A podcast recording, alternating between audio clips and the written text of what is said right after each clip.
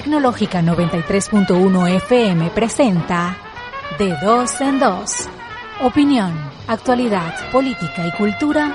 Aquí se habla de todo, pero de dos en dos.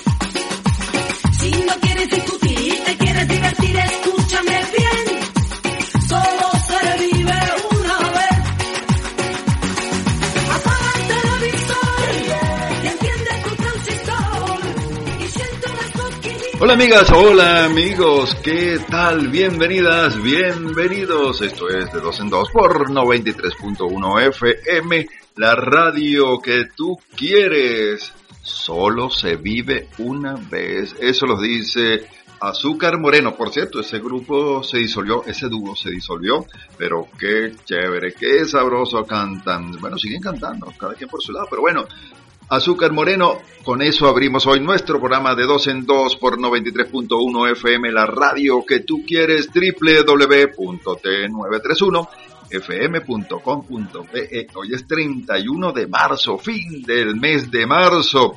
Y ya, bueno, y aquí estamos listos para llevarles este su programa de todas las tardes y de todas las mañanas. A las 5 tenemos redifusión y les saluda Pedro Galindo. Ya les mencioné nuestra página web donde ustedes pueden escuchar nuestros programas grabados. De hecho, ya los colocamos. Incluso, fíjense ustedes, para los amantes del fútbol ya colocamos allí en nuestra página y también eh, en, nuestra, nuestras redes sociales, es decir, en arroba 931 piso FM y en arroba de dos en dos colocamos el audio de la transmisión del partido entre Venezuela y Argentina en las voces de Balmore y de eh, César Semidey. Eh, bueno, y la extraordinaria transmisión de la gran cadena nacional del gol realizada a través de nuestra emisora, la emisora de la Vino Tinto y del Mundial, porque ya vamos a estar listos para el Mundial este mismo año. Así que en nuestra página web ustedes pueden escuchar nuestros programas grabados. Ahí está el de la conversación de ayer con Miguel Osío Sandoval, eh, todos los miércoles. Bueno, la pasamos súper chévere y usted se la perdió. Disfrute de la elocuencia, de la inteligencia de Miguel Osío Sandoval, eh, viéndola allí, escuchándola en nuestra página web. ¿Qué más les digo? Que triple, ah, que nos pueden escuchar también a través de, del portal radio.garde, un portal maravilloso, radio.garde. Eh, allí están las mejores emisoras del mundo y por supuesto está 93.1 FM, radio.garden. Las personas que he conversado con ellos y me han dicho que lo han seguido se sienten maravillados, cómo se divierten, cómo se entretienen, ya lo saben, radio.garden. También la aplicación Tuning, TuneIn, que es una aplicación que pueden instalar en sus teléfonos inteligentes, claro, usándolos muy sabiamente. Para eso son los teléfonos inteligentes, esos son unas computadoras. Así que aprovechalo, ahí están también las mejores emisoras radiales del mundo y ahí está nuestra 93.1 FM. Y también les invito para que instalen en sus teléfonos la aplicación iBox, I-B-O-O-X, B de Venezuela, iBox. Y pues allí están también, esa es una aplicación buenísima, porque tiene, bueno, una, es una aplicación de podcast, de programas grabados, pero miren, de cualquier eh, de cualquier concepto, de cualquier eh, eh, tema que usted quiera buscar, lo va a conseguir allí. Ahí están, por supuesto, los programas de 93.1 FM. Así que muchas, pero muchas formas de estar en contacto con 93.1 FM, la radio que tú quieres. Hoy es 31 de marzo y vamos a sostener hoy una conversación, amigas y amigos.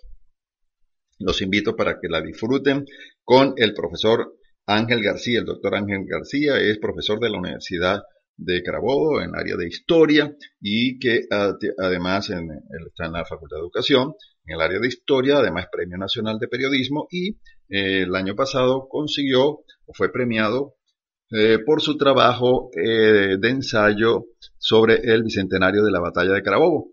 Así que es una persona muy versada en el tema de la historia y vamos a conversar como lo prometimos.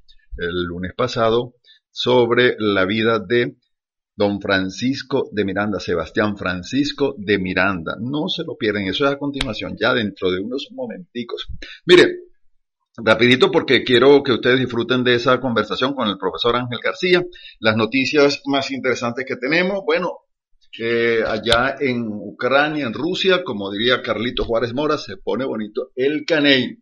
Y les indico que hoy el presidente, hoy jueves, el presidente Vladimir Putin ha firmado un decreto que establece las normas de venta del gas natural ruso a los países inamistosos que impusieron sanciones contra Rusia por su operativo militar en Ucrania. Y a partir de este viernes primero de abril, para adquirir el gas natural ruso, deben abrir cuentas en rublos en los bancos rusos. Repito, deben adquirir, o para adquirir el gas natural ruso, deben abrir cuentas en rublos en los bancos rusos. Precisamente desde estas cuentas se efectuarán el pago por el gas suministrado a partir de mañana dijo hoy el señor Vladimir Putin. Hoy jueves, si estos pagos no se realizan, los consideraremos como un impago por parte de las compradoras.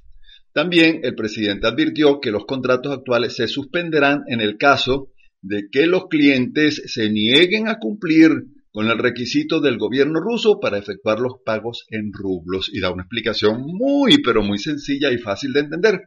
Dice, en una situación en que el sistema financiero de los países occidentales se utiliza como arma, cuando se congelan los activos rusos en dólares y euros, no tiene sentido utilizar las divisas de estos países. Nadie nos vende nada gratis y tampoco haremos obras de caridad. Dijo, hemos suministrado nuestros recursos, en este caso el gas, a los consumidores europeos. Los, lo han recibido nos pagaron en euros que luego congelaron por su propia cuenta. En este caso existen todos los motivos para considerar que suministramos prácticamente gratis parte del gas enviado a Europa. Bueno, eso lo dijo hoy el presidente Vladimir Putin, así que esa situación ha motivado la decisión de Moscú para cobrar en rublos. Repito entonces que hoy jueves y a partir de mañana viernes para adquirir el gas natural ruso deben abrir cuentas en rublo en los bancos rusos. Los alemanes dicen que no, que ellos no pueden, que están irrumpiendo. Bueno, oigan lo que dice el ministro de Economía de Alemania, Robert Habeck, que ya ha declarado en una rueda de prensa conjunta con su homólogo francés, Bruno Le Maire, que no planean aceptar los nuevos términos de Moscú al tiempo que ha subrayado la importancia crucial de que se respeten los contratos. Oigan esto, que se respeten los contratos.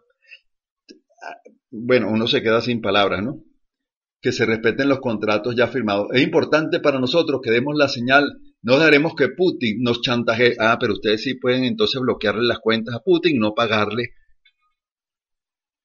Por su parte, Lemer a Putin no, al pueblo de Rusia. A Putin no, eso no es con Putin, es con el pueblo ruso. Por su parte, Lemer ha señalado que París y Berlín coordinarán sus reacciones económicas ante un choque energético enorme y brutal a fin de proteger los hogares y las empresas privadas. Ah, ellos sí defienden los hogares y las empresas privadas. Asimismo indicó que ambos países se preparan para un corte de las importaciones del gas ruso. Bueno, así está la cosa, amigas y amigos, en allá en Europa. Y eh, por cierto que eh, eh, Putin discutió el miércoles, ayer, con el canciller alemán Olaf Scholz, los nuevos términos de la venta del gas ruso. Y en un comunicado difundido tras la conversación telefónica de ambos mandatarios, el gobierno de Alemania detalló que según el nuevo procedimiento propuesto por Moscú, pero no aceptado por Berlín, los pagos seguirían tramitándose exclusivamente en euros y se transferirían al banco Gazprom, que no, que no se ha visto afectado por las sanciones y que convertirían el dinero en rublos. Bueno, pues a diferencia del banco Gazprom, el Banco Central de Rusia sí forma parte de la lista de entidades sancionadas por los países occidentales. Así que bueno, vamos a ver qué ocurre allí. ¿Qué ocurre allí? Esto es de 2 en 2 por 93.1 FM. La radio que tú quieres, una información nacional en el ámbito político. Bueno, eh, vemos por aquí que eh, veo que la oposición venezolana sigue, bueno, con sus, propios, eh, resolviendo sus dilemas y sus trilemas y bueno, pues, y dice que, porque sale que Daniel Ceballos ha oficializado su papel como traidor. Eso lo dice la anterior directiva de Voluntad Popular, el partido de Leopoldo López. Esa gente está palo y palo, palo y palo. ¿Qué más dice por aquí? Ah, que hay una nota también del Partido Socialista Unido de Venezuela investigará si Estados Unidos ingresa recursos por medio de la NET, la National Endowment for Democracy, para conspirar contra el país. Amigo Diosdado, lo han hecho desde siempre, toda la vida lo han hecho. Y otra notica del petróleo, OPEP, eh, más el 7, prevé mantener estrategia pese a presión para aumentar la producción del crudo. Así es, así es.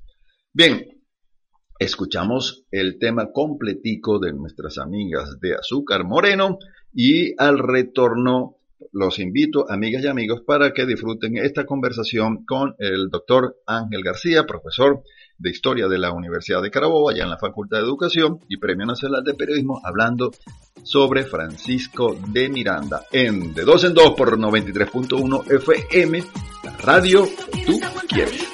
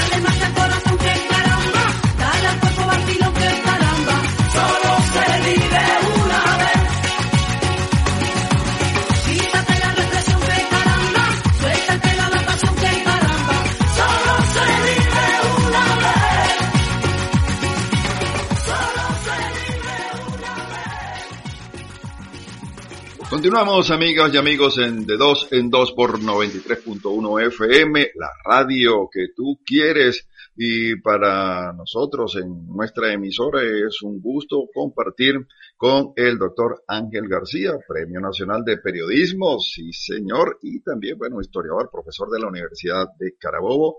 Y mm, habíamos quedado pendiente, mm, el pasado 28 de marzo, pues se celebró un aniversario del natalicio de Francisco de Miranda y evidentemente hay que hablar de Francisco de Miranda eh, en todo su, su, magnitud. En bueno, en una hora es imposible, pero vamos a rescatar algunos momentos importantes y el porqué de esa, por qué resaltar la obra de Francisco de Miranda.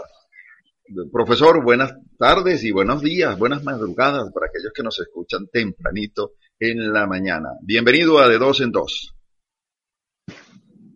Muchas gracias, Pedro.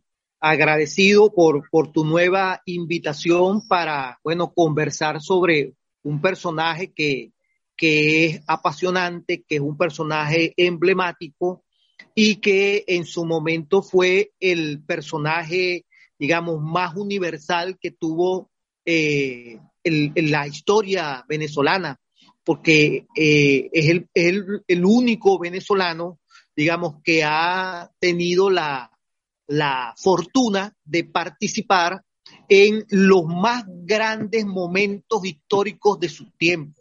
Entonces, ese, ese privilegio, esa posibilidad, le abrió un mundo de posibilidades eh, y una perspectiva de la política, de la guerra eh, y de la cultura, bueno, que lo situaron en, en, una, en una posición privilegiada. Entonces, eh, Miranda siempre es un personaje apasionante y es una, bueno, una figura obviamente relevante de nuestro proceso histórico y, en particular de nuestra gesta emancipadora.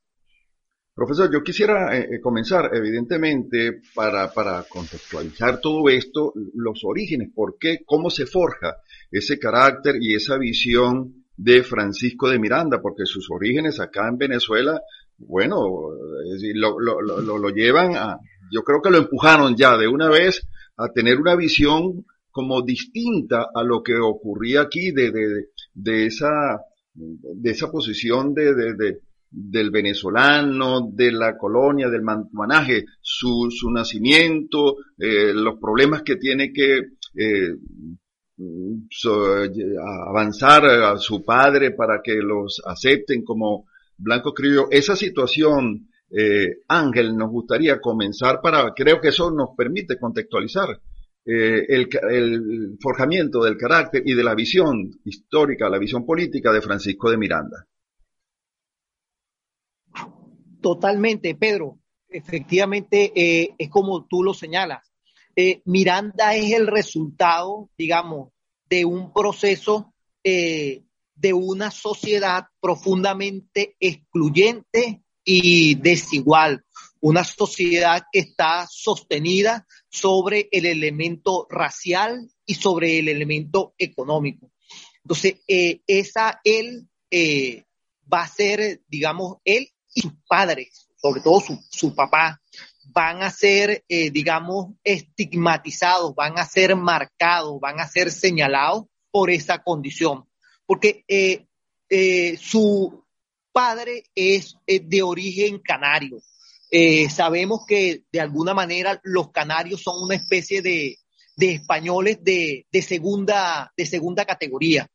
Entonces, eh, ese hecho de ser un personaje eh, de origen canario y además de que tenía como actividad la de ser comerciante, era una situación que era visto por esa clase del mantuanaje criollo como un personaje que no tenía las condiciones eh, morales y no tenía las condiciones sociales para alternar en los mismos oficios y en los mismos espacios en los que se desenvolvía el mantuanaje criollo. Entonces, la condición de Sebastián Miranda, el padre de Miranda, como oficial del rey, con derecho como, como parte del ejército del rey a usar uniforme, a eh, tener todas las prerrogativas de, del, ¿cómo se llama? Que le daba la condición de militar, por ejemplo, usar espada, ese tipo de cosas que son simbólicas, pero que daban una cierto, un cierto prestigio en esa sociedad, eran, eh, era una conducta, era una, un privilegio que era rechazado por el mantonaje criollo aludiendo a la condición de comerciante de eh, el, padre de Miranda. Eh, y encima de eso, la mamá de Miranda, eh, Francisca Rodríguez, se dedicaba a hacer un oficio que, bueno, para nosotros en, el mundo de hoy sería una cosa común, pero que para ese momento era aún una afrenta mayor para esa sociedad mantuana, que era la de panadera. Por eso es que el, el, título famoso del libro de Inés Quintero, El hijo de la panadera, la biografía que tiene sobre, sobre Francisco de Miranda. Entonces, ese hecho va a hacer que eh, el mantuanaje caraqueño, el marqués del Toro, el marqués de, de Mijares, el marqués de Ustari, eh, le dirijan una comunicación al rey de España eh, solicitándole la exclusión del padre de Miranda como oficial de la milicia española, eh, bajo el alegato, así lo dice textual, que ellos, por su condición, por su abolengo, por su eh, hidalguía, no pueden alternar en los mismos espacios con un personaje que, eh, ah, ¿cómo se llama?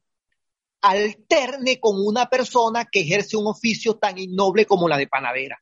Entonces, ese, ese hecho va a marcar un, punto de inflexión con la clase eh, mantuana caraqueña y va a ser un elemento que va a estar presente a todo lo largo de la vida de Miranda. Cuando lo vamos a ver más adelante, cuando Miranda hace eh, el intento de invasión en 1806, donde trae la bandera, primero por Ocumares, donde intenta desembarcar en, en abril del año 6 y no lo logra, y finalmente es en agosto donde eh, logran desembarcar por la vela de coro.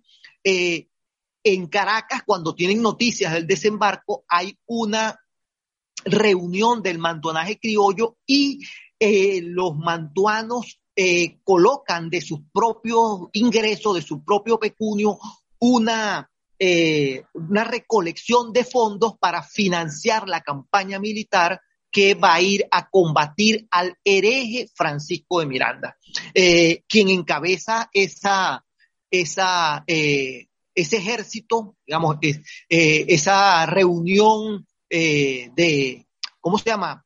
de, sí, de un ejército que va a salir a combatir a Miranda es el Marqués del Toro, es el principal elemento y de hecho es quien eh, sale como comandante de esas tropas a enfrentar a Miranda en 1806. Entonces, ese hecho va a, significar una ruptura definitiva y va a marcar la relación entre Miranda y los mantuanos. Eso ocurre eh, más o menos alrededor, esa, esa, esa situación con el padre de Miranda ocurre alrededor de 1771 y eh, ya Miranda tiene 21 años. Y, de eso, 21 años. Y de eso, de eso quería hablarle, profesor, porque eh, justamente eh, todo esto que, que, que, este, este contexto, esa, ese recordar mm, de la vida y todo lo que luchó el padre de Francisco de Miranda para que fuera admitido, sobre todo para que fuese admitido su hijo, eh, eh, eh, que, quería pues llevar una vida también tal cual como, como, como se requería, es que lo obliga a irse a, a España, ¿no? A servirle al rey para poder tener cierto, tener esos privilegios y se va muy, pero muy joven de Venezuela. Creo que ahí comienza toda esta historia, profesor, a lo largo de donde realiza ese periplo largo por muchísimos años y donde participa en esos eventos que usted nos comentó al principio. Allí arranca esa historia, ¿no? Prácticamente ya de el Francisco de Miranda protagonista. Efectivamente, e, ese hecho, digamos, esa circunstancia que ocurre en la Caracas colonial, va a determinar la, vida de Miranda. Entonces, Miranda sale un poco eh, para eh, distanciarse de, ese estigma que eh, le, quiere imponer el mantonaje caraqueño y efectivamente se va a España, se incorpora al ejército español y allí conoce a un personaje con el que Miranda va a tener una relación eh, especial durante toda su vida y, de alguna manera fue su gran protector, que es el, general Cajigal, Juan Manuel Cajigal.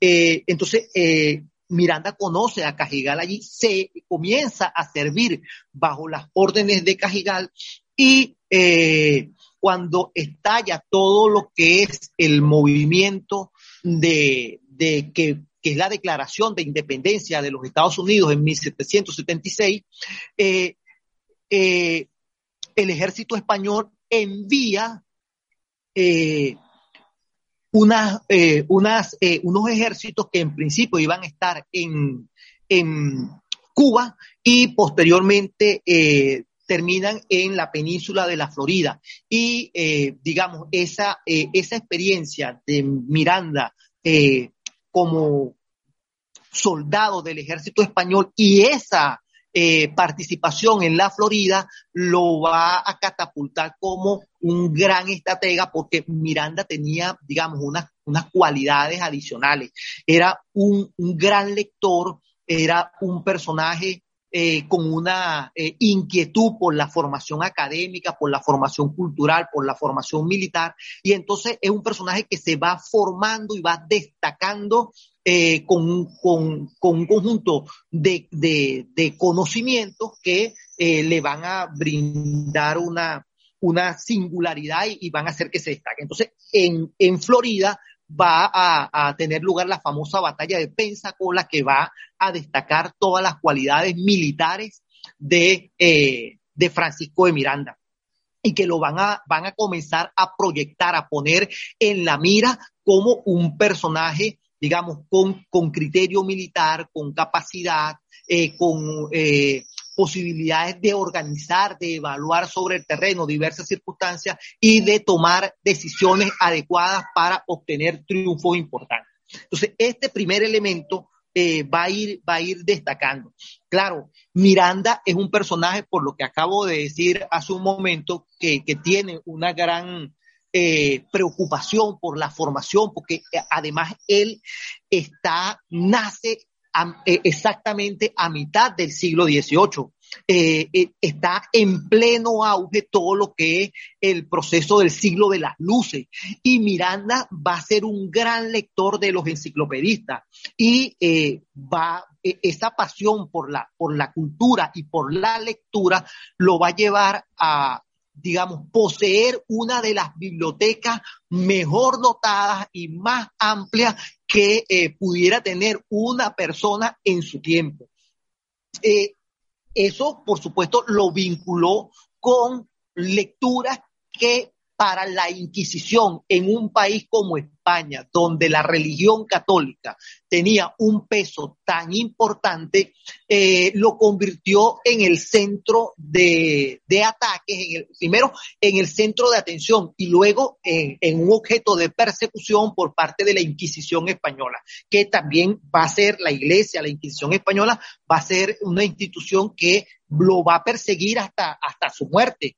Eh, entonces, ese, ese, ese elemento eh, durante eh, la permanencia en los Estados Unidos se van a dar dos circunstancias. Uno, por una parte, lo que ya señalé, su destacada actuación en la batalla de Pensacola, pero por la otra parte comienzan un conjunto de intrigas, de acusaciones, de insubordinación, de no cumplir algunas, algunas órdenes que eran unas cosas que venían más por rivalidades, por celos de otros, de otros personajes que eh, por realmente una insubordinación de, Miranda, tanto así que quien lo protege y quien defiende, lo defiende de todas esas acusaciones eh, es Juan Manuel Cajigal. Y el otro elemento es el elemento de, de, la, de la herejía. Entonces, a partir de allí comienzan eh, se comienza a hacerle señalamientos a Miranda de que eh, eh, lee libros prohibidos, de que tiene una animadversión contra la Iglesia Católica y, bueno, comienza toda esa, digamos, ese drama que lo va a acompañar. Miranda va a permanecer unos años en Estados Unidos va a comenzar a, involucrarse en el proceso de independencia que está en pleno auge y se va a relacionar con los principales líderes del proceso de, independencia norteamericano, con Washington, con Jefferson, eh, y eh, digamos, esa, esa primera experiencia le va a brindar un, una, una imagen de la política que Miranda va a ir alimentando con las lecturas de los enciclopedistas y que lo van a llevar tempranamente, digo tempranamente, una persona que tiene eh, cerca de 30 años, lo van a llevar a plantearse un proyecto de independencia de este continente. Eh, precisamente partiendo de lo que era la experiencia de la independencia norteamericana. Entonces, allí va, va a comenzar a gestarse la idea de la independencia de, continente americano. Eh, eh, Miranda va a comenzar a escribir sobre eso y eh, esa experiencia le, le, va a dar, digamos, una cualidad que también tiene muy pocos personajes históricos. Miranda es eh, un, personaje, eh, yo no sé si, si él tenía plena conciencia de eso, pero eh, digamos, como un, personaje que fue registrando toda su vida, todas sus acciones, incluso su vida personal, amorosa, fue tomando nota de, de, todas esas cosas, fue haciendo un gran registro que es el famoso archivo de Miranda. Entonces, eh, ¿Eso qué significaba? Que él de alguna manera tenía una cierta conciencia histórica de dejar para la posteridad parte de lo que eran las vivencias, los registros de un proceso que él, eh, yo creo que tenía plena conciencia que iba a cambiar el mundo de su tiempo. Bueno, entonces allí comenzó todo ese proceso, digamos, de, crisis de, la, de la situación de Miranda y el, el proceso que lo va a llevar, digamos, a plantearse el escenario de la independencia que eh, es el que, digamos, él va a tratar de impulsar a partir de esa experiencia eh, que eh, le va a brindar la, la, la, revolución de los Estados Unidos, la independencia de los Estados Unidos. Estamos conversando con el doctor el, y profesor, en todo caso, Ángel García, profesor de la Universidad de Carabobo, historia y además Premio Nacional de Periodismo, cosa que a nosotros nos enorgullece mucho esa, eh, ese, ese homenaje o ese premio que le dieron precisamente el año pasado y que hoy conversa con nosotros sobre eh, Francisco de Miranda. Profesor, y vamos a, dejar a Estados Unidos, imagínense el salto que vamos a dar nosotros, pero esto contextualizando la situación de, cómo llega Francisco Miranda a, a, ser uno de los precursores de nuestra independencia o a ser el verdadero precursor de nuestra independencia, porque él aparece también como protagonista en Francia, en otro de los grandes eventos históricos de la humanidad, en la Revolución Francesa. Así Efectivamente, sí. Bueno, precisamente, eh, digamos, en esta cadena de acontecimientos, eh, Miranda, un poco eh, producto de esas intrigas y de esas situaciones en las que, digamos, se vio inmerso, va, va a, pasar un tiempo en, en los Estados Unidos y luego va a ir a Europa. En Europa, como ya eh, tiene la idea de cómo eh, avanzar en un proceso de independencia de América, eh, entiende que el, el, el, país que puede, digamos, colaborar, impulsar por la concepción la característica de su sistema político y por, digamos, lo, lo, la visión liberal de, del pensamiento y, eh, es Inglaterra. Y, digamos, vaya a tratar de hacer gestiones,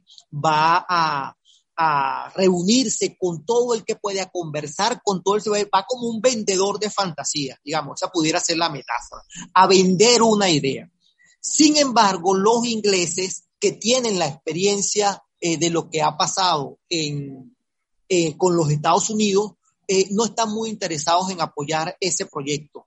Y estando, digamos, mm, en esa situación comienza a hacer un recorrido por diversas ciudades eh, por diversos países de Europa y en ese contexto es que estalla la revolución eh, francesa en 1789. Miranda va a, Francia eh, a, observar qué es lo que está pasando y allí, digamos, comienza a involucrarse por su condición de militar en el proceso de, la revolución francesa. Ahí hay un, tiene una participación eh, en una batalla, eh, si mal no recuerdo, la batalla de Meylan, donde incluso hay un, un eh, monumento, hay una estatua pedestre en honor a Miranda en, esa, en esa ciudad. y Miranda destaca nuevamente como, como estratega, estratega militar y comienza a participar en, eh, la vida política con los grupos, los girondinos. Comienza a participar en los debates, en, en, la vida activa de Francia, pero es un problema porque él es un extranjero, entonces lo pone nuevamente en la mira de los sectores, eh, digamos, que en, España, en Francia, digamos, eh, veían como extraña la participación de un, de un americano en ese proceso, y sobre todo con la tirantez que va a existir entre los jacobinos y los girondinos. Eh, Miranda va a participar en ese proceso eh, incluso va a llegar a, a, conocer a, Napoleón. Hay una famosa frase de, de Napoleón eh, sobre Miranda que dice algo así como este Quijote loco eh, tiene, eh, tiene eh, gran locura, una cosa así es, no, no, no, recuerdo exactamente la frase, pero, pero es un, de alguna manera es una expresión medio, medio irónica de Napoleón, pero que al final era un reconocimiento. El, este Quijote loco tiene fuego en el alma, esa es la frase, este Quijote loco tiene fuego en el alma. Entonces, eh, era un reconocimiento de, de, de, un personaje como Napoleón a la grandeza militar, cultural, este, de, de, un personaje como Miranda que ya, bueno, había adquirido una cultura y un, sobre todo una experiencia militar que, digamos, lo, lo, lo hacían sobresalir eh, en, el, en el contexto de su época en, ese, en esa dimensión, Miranda participa y destaca ampliamente en el proceso de la, de la revolución francesa al punto de que bueno, es considerado efectivamente uno de los héroes de ese proceso, lo que todos sabemos, pues su nombre está en el monumento alegórico a los héroes de la, de la Revolución Francesa, famoso algo del triunfo de París, y eh, es el resultado de esa, eh, de esa participación de Miranda y sobre todo de, de no solamente del elemento militar, del elemento del, del aporte de la visión política por la cultura que se fue formando en el, en el momento en el que eh, allá hay una gran efervescencia y un gran debate sobre lo que debía hacerse esa sociedad. Entonces, e, ese, digamos, el elemento fundamental que determina la, la o que, que caracteriza la participación de Miranda por el, eh, en el contexto de la Revolución Francesa.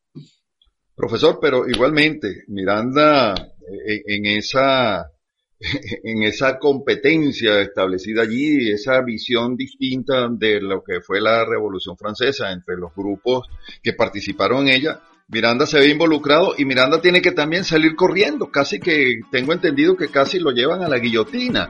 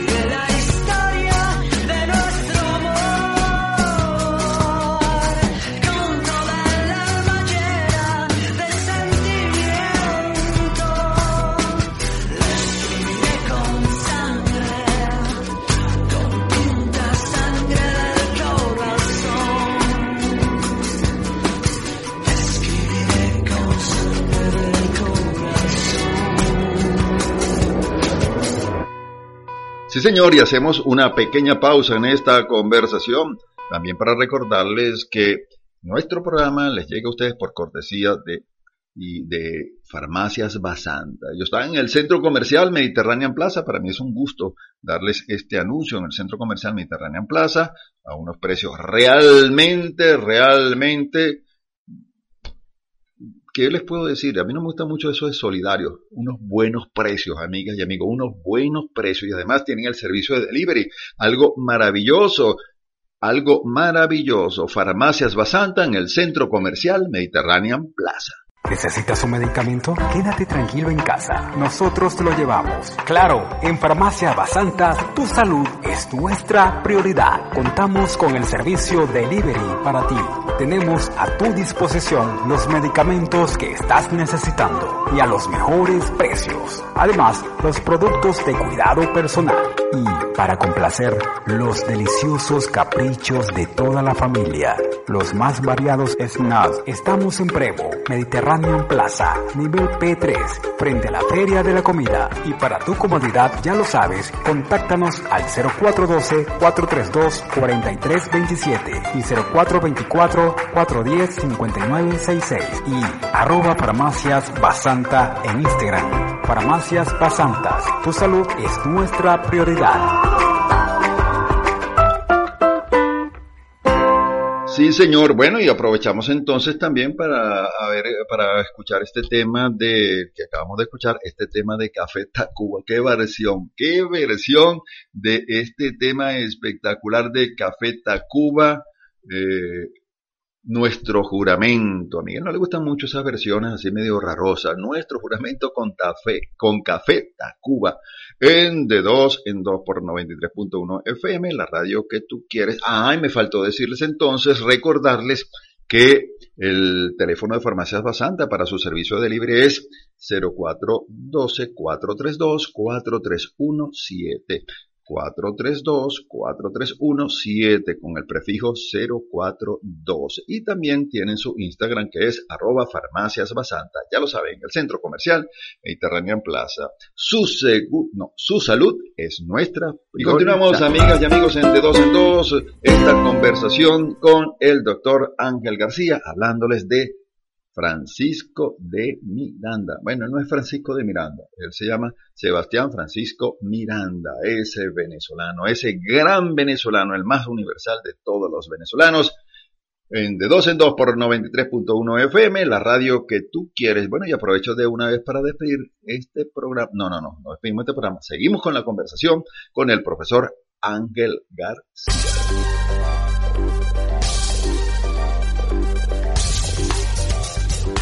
Profesor, pero igualmente, Miranda eh, en, esa en esa competencia establecida allí, esa visión distinta de lo que fue la Revolución Francesa entre los grupos que participaron en ella, Miranda se ve involucrado y Miranda tiene que también salir corriendo, casi que tengo entendido que casi lo llevan a la guillotina y, nuevamente tiene que salir corriendo. así es, porque es que Claro, eh, no, no, olvidemos que la revolución eh, francesa tuvo un carácter social eh, y una violencia que, por ejemplo, no, no, no caracterizaron exactamente a la independencia de los Estados Unidos. Entonces, aquí se va a dar un proceso racial, bueno, que va, va a terminar en, en, por ejemplo, guillotinando al propio rey, ¿no? Al, al propio monarca francés. Entonces, eh, allí, por ejemplo, el debate con la iglesia es un debate duro, es un debate este, que, eh, digamos, va a tener eh, unas laceraciones sociales importantes. No hay que olvidar lo siguiente, las monarquías absolutistas europeas se, se fundamentaban sobre una cosa, que era la idea de que el monarca era una especie de representante de Dios en la tierra. Entonces, el monarca era rey porque de alguna manera Dios lo había señalado para, lo había elegido para ser rey. Eh, esa concepción, eh, digamos, pudiera tener varias interpretaciones, pero, pero eh, esa visión teológica va a marcar, digamos, la, la relación entre la iglesia y el Estado, tanto en Francia como en España. En España, creo que lo conversamos la vez pasada cuando hablamos sobre el 19 de abril, uno de los debates que se va a plantear luego de que los eh, franceses invaden España en 1808, el debate que se va a plantear en España es en, en ausencia del rey, ¿quién gobierna?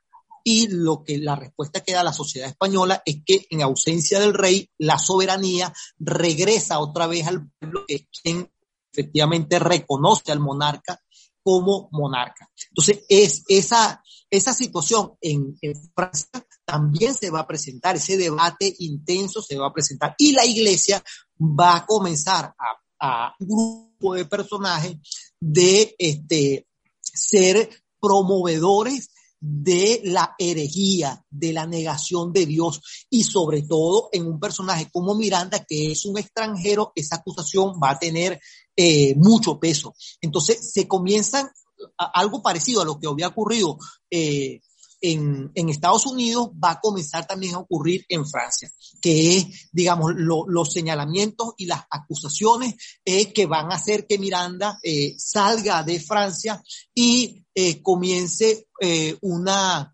un recorrido que lo, lo, va a llevar por Prusia y donde va a terminar conociendo a la zarina de Rusia y este, involucrándose como siendo parte, siendo incorporado como militar del ejército zarista, eh, lo cual también indicaba, es, una, es, una, es un hecho curioso, indicaba la, la capacidad de Miranda para, digamos, eh, maniobrar diplomáticamente en medio de situaciones, porque eh, un personaje que se plantea el proceso de independencia del continente americano, entonces va y se incorpora como eh, eh, eh, soldado de un ejército de un imperio eh, como era el imperio zarista. Entonces, esas contradicciones, digamos, lo que, lo que reflejan es la claridad eh, política,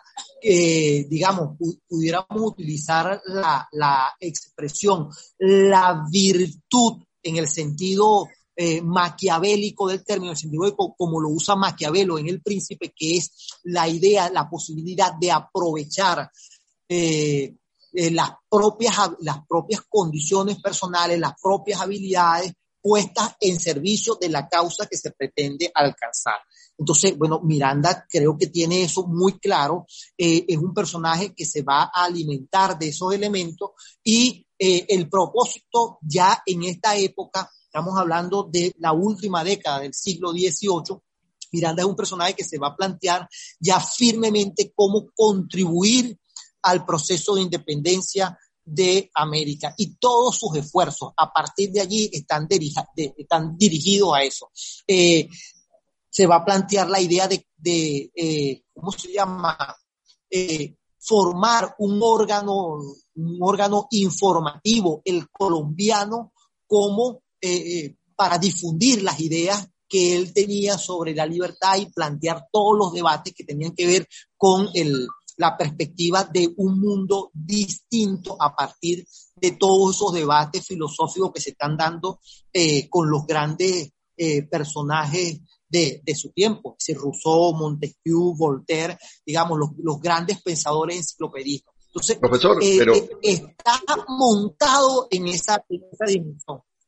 Eh, profesor, sí. usted acaba de mencionar que crea, genera este, este medio el colombiano. Es decir, ya el concepto, la idea de Colombia estaba ya en, en la mente y en el proyecto de Francisco de Miranda. Claro, totalmente, totalmente. Eh, entendiendo la idea de, Colombia como una visión de integración, que es lo que finalmente va, a comenzar a proponer Bolívar. Por eso es que eh, es interesante aquí también. Hay, hay gente que insiste eh, a partir de los, de los sucesos de 1812, insiste en ver una cierta rivalidad entre Bolívar y, y Miranda eh, por, lo, por los hechos que ocurren en La Guaira. ¿No? Es más complejo que eso. Eh, Miranda, de alguna manera, tiene una influencia en Bolívar en esa visión de integración que, eh, digamos, Bolívar la va, la va, a comenzar a plantear en la ca Carta de Jamaica de 1815 y lo va a hacer claramente eh, en el discurso de Angostura de 1819. Bolívar ahí habla de, la, de, de un proceso de integración, de allí nace lo que se llama lo que los, historiadores han llamado la Gran Colombia, que es lo que Bolívar propone finalmente en el Congreso de Angostura de 1819, que es un Congreso venezolano, ¿verdad? Que tiene una participación de un sector de Colombia, que es la provincia de del Casanare, eh, digamos, en lo que sería el sur, suroeste de nuestro territorio, la provincia del Casanare, eh, que envió delegados a ese congreso y ahí Bolívar plantea la idea de la integración colombiana. Bueno, lo que va a venir después es el Congreso de Cúcuta que se instala en 1821 y que da nacimiento a la República de Colombia, no, no Colombia la que conocemos ahorita, Colombia la grande, y se va a plantear el, el, la idea de la integración de eso, que va a terminar en principio haciendo eh, un solo país entre lo que es el departamento, la, la que era la Capitanía General de Venezuela, lo que eh, es hoy Colombia, eh, Nueva Granada y lo que es lo que era el departamento de Quito. Entonces, esa visión de integración, la, la de alguna manera es una, una visión que, que, fue inspirada y que fue alimentada por la visión de integración que se planteó Miranda. Profesor, quería consultarle porque ¿cómo es entonces eh, el encuentro entre Simón Bolívar y Francisco de Miranda? Sí, eh, digamos, eso eh, es una, una circunstancia, digamos, que ocurre un poco eh, producto de, de, unos acontecimientos. Ya, ya hice alusión rápida a, a, que en 1808 en España, España es invadida por los franceses. por Y Bolívar, andaba, napoleónico. Bolívar, Bolívar estaba en esa época en España, ¿no? Sí. O- No, ya Bo- Ya Bolívar. había- ya había regresado. En 1800 ya había regresado, había regresado. Eh, este, bueno, mm, se produce la invasión de los, de los ejércitos franceses a España.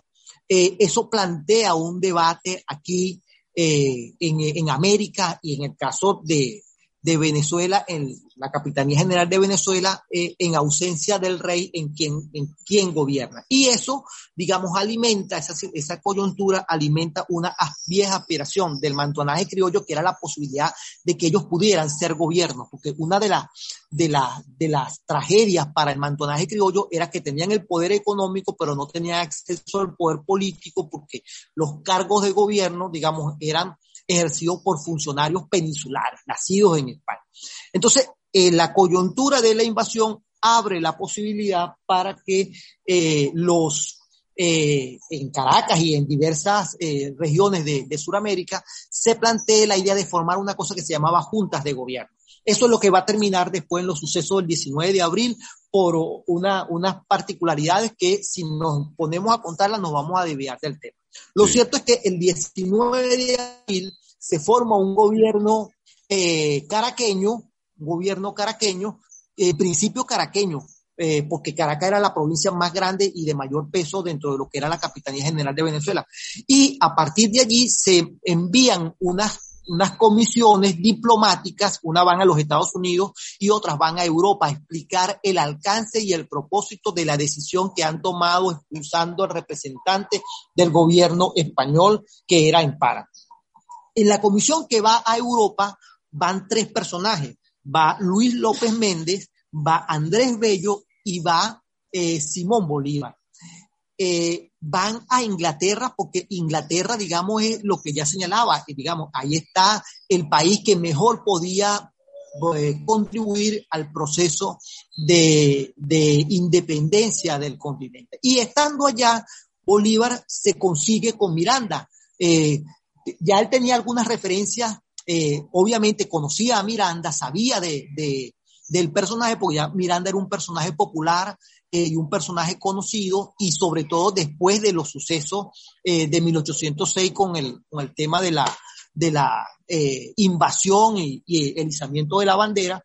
Entonces, Bolívar va y, y se consigue, se encuentra, se reúne con Miranda en, en, en Londres y le plantea eh, lo que está pasando y de ahí surge la idea de que Miranda venga a participar en proceso que se estaba gestando a partir de 1810, que era un proceso que no tenía claridad y por eso la, la importancia del proceso de independencia venezolano, porque eh, cuando ocurren los sucesos de 1810, hay un sector en, en, la mente de algunas personas, quizás estaba la idea de avanzar en un proceso de ruptura con España, pero en otros no, en otros estaba la idea de mantenerse eh, leales a la corona española y buscar probablemente una redefinición de eh, la participación de los criollos en ese proceso.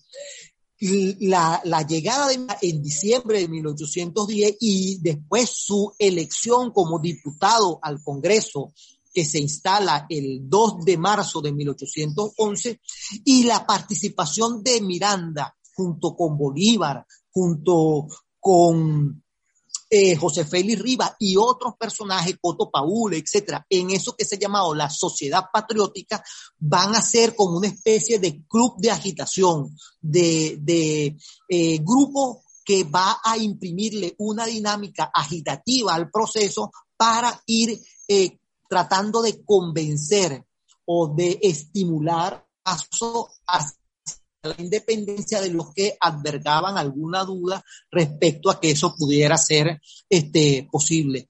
eh, eh, la, participación de Miranda y los debates de Miranda en el Congreso apuntan claramente, cuando uno revisa eh, el, libro de actas del Congreso de 1811, eh, se da cuenta, y lo, la, las intervenciones de Miranda eran de las más firmes hacia el proceso de ruptura con España y de conformar una, una, una república.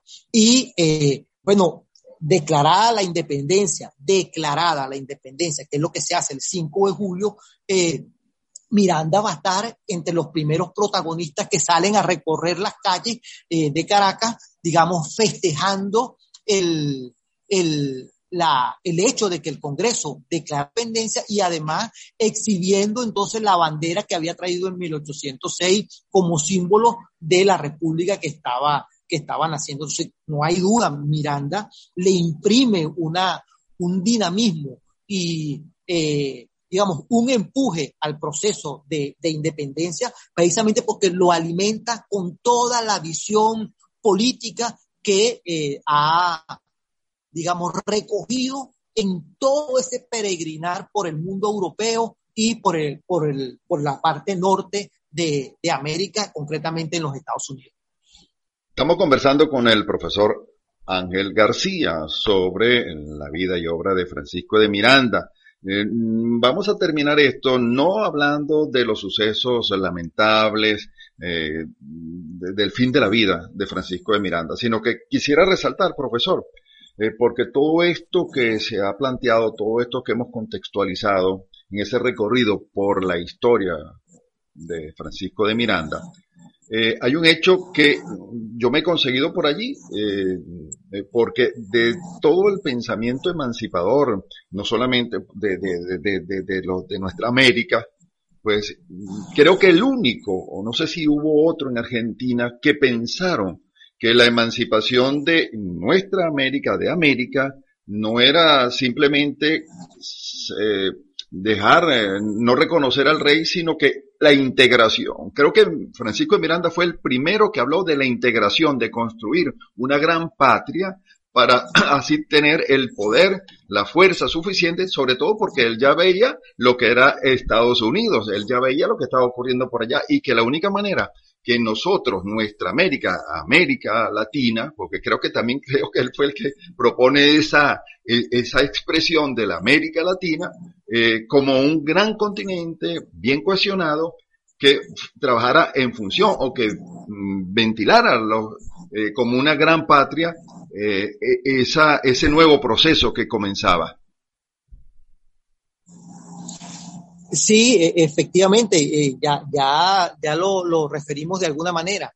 O sea, Miranda es, e, es el primer personaje que de manera clara eh, entiende por su formación militar y entiende por la formación cultural, por la, la, las lecturas que ha tenido, por los contactos políticos que ha tenido, entiende que no era posible un proceso de, ruptura de, con el imperio español con naciones segmentadas, con, un proceso de fraccionamiento en el que cada uno intentara por su cuenta eh, permanecer independiente. Porque el poderío de los imperios europeos era eh, desmedido en función de la capacidad de respuesta que pudieran tener los pueblos americanos. Entonces, en esa dimensión, eh, Miranda es el primero que se plantea la idea de la integración, porque era sumar todo, todo lo que pudiéramos llamar el valor agregado, si es que el término se puede prestar para esto, eh, el valor agregado, las particularidades de cada, de cada territorio, de cada, de cada nación, eh, unidas para eh, enfrentar eh, eh, el, adelantar el proceso de ruptura con, con el imperio español y después sostenerlo en el tiempo. Entonces, no hay duda, ya señalé que eh, de alguna manera lo que hace mirar, lo que hace Bolívar en la Carta de Jamaica, cuando habla de una gran nación que vaya desde el norte de México hasta la Patagonia, probablemente, di, dice Bolívar allí, con, con lo que es el istmo de Panamá, como un punto, como la capital de ese gran imperio, un punto equidistante en el continente, eh, es una visión mirandina, o sea, está inspirada en esa, en esa concepción. Entonces, no, no hay duda de que efectivamente eh, Miranda es el personaje, digamos, que le da, le da configuración, eh, pudiéramos decir, geopolítica y geoestratégica a la integración del continente, de lo que hoy es el continente eh. Y que quedó pendiente, y está pendiente todavía, profesor, porque bueno, las circunstancias ya con el tiempo la hemos vivido todas y todos nosotros, y está pendiente esa eh, reconfiguración, esa integración. Profesor Ángel García, muchísimas gracias por esta conversación. Espero que a nuestra audiencia eh, pues se les haya reportado bastantes conocimientos, refrescando conocimiento, porque hay muchos, muchas personas interesadas eh, eh, en conocer nuestra historia, pero es bueno difundir todo esto sobre, eh, sobre la vida, en este caso muy específico de Francisco Miranda. Tendríamos que hacer, profesor, un programa todos los días para hablar de la obra de Francisco de Miranda y creo que estaríamos meses haciendo ese tipo de programa por su grandeza. Profesor, muchísimas Eh, eh, gracias, eh, de verdad. No sé si tiene, aprovechando porque tiene su columna en el diario Kikiriki, también tiene otras eh, propuestas, no sé si tiene algo adicional, me gustaría algo adicional suyo para despedir esta participación en De Dos en Dos. Sí, no, lo- simplemente señalar una cosa que, que pareciera anecdótica, pero que, que demuestra un poco cómo la historia termina reivindicando a los propios personajes. Eh, Miranda, eh, eh, que es un personaje, bueno, que ya dijimos, se pasea por todos los, los tres grandes acontecimientos históricos de su tiempo, va a terminar muriendo eh, por alguna casualidad del destino el mismo día en el que los franceses celebran el inicio del proceso revolucionario, el día de la toma de la Bastilla, el 14 de julio de 1816. Ese dato que, que es una cosa, pareciera una burla de la, de la, del destino, bueno, termina inmortalizando más aún a Miranda porque, digamos, lo pasa a la eternidad en un día tan simbólico para los franceses como es el día de la toma de la Bastilla. Y efectivamente lo que tú estás diciendo, eh, pudiéramos pasar eh, meses hablando de Miranda porque eh, Miranda es un personaje definitivamente eh, apasionante sobre el cual siempre se quedan muy pocas cosas que decir. Yo termino simplemente para los oyentes que estén, digamos, interesados en profundizar sobre la vida de Miranda, recomendando tres lecturas que pudieran ser este, eh, importantes, cada una de ellas, digamos, un, eh, una más compleja que la otra. Digamos, hay una, una primera eh, biografía muy amena que escribe Inés Quintero, que se llama El hijo de la panadera. Es una, una biografía corta, pero muy amena sobre Miranda. Eh, luego está el trabajo largo de, de Tomás Polanco Alcántara, que se llama Miranda, Don Juan o Don Quijote. Y finalmente eh, un, un libro eh, de un autor inglés eh, que se llama William, William Pitt, creo que es, eh, así como el, como el primer ministro inglés del tiempo de Miranda, creo que ese es el apellido que está publicado por la Academia Nacional de la Historia y que se llama así Francisco de Miranda. Son tres biografías que no tienen desperdicio y que seguramente le van a brindar mucha, eh, mucha información a los oyentes de tu programa, Pedro. Bueno, agradecido por la invitación y, bueno, eh, dispuesto para otra conversación cuando tú lo dispongas. Un abrazo y bueno, buenas tardes para toda tu audiencia. Gracias, profesor. Un inmenso placer haber compartido con usted y nuestra audiencia en De Dos en Dos.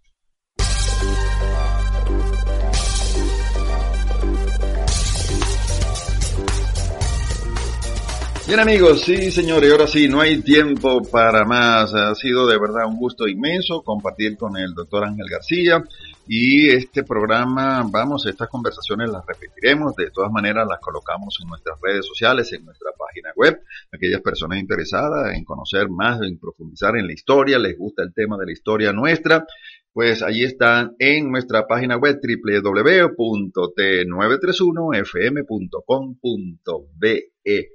Nos vamos, amigas y amigos. Hoy es jueves, ya viene desde donde sea con Pérez Pirela. Y recuerden que este viernes a las 7 y 30 el programa Frente a Frente con la profesora Dalia Correa a las 7 y 30 de la mañana. Y para los que nos escuchan tempranito en la madrugada, sí, ya lo saben, dentro de un ratico viene eh, el Zoom, extraordinario programa de análisis a las 6 y 30. Luego viene el porqué de las noticias y luego viene frente a frente con la profesora Dalia Correa. Repito, para los que nos están escuchando tempranito, hoy viernes en la mañana. Deseándoles que pasen una feliz tarde y un alegre amanecer, nos vamos. Pedro Galindo compartió con ustedes. Chao. Y me pintaba las manos y la cara de azul. Y de provisa el viento la vida me llevó. Y me hizo volar en el cielo infinito.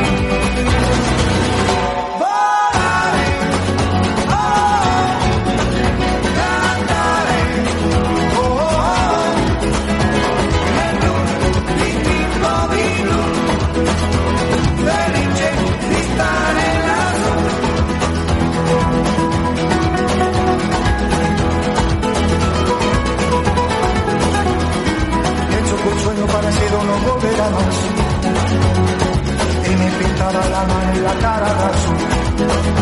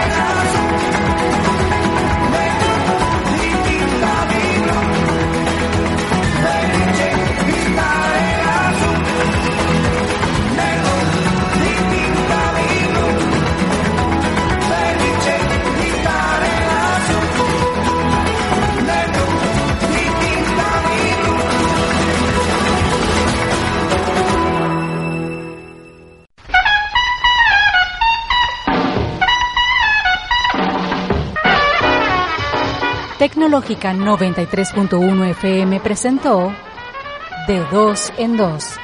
Todo en materia de opinión, actualidad, política y cultura. De Dos en Dos.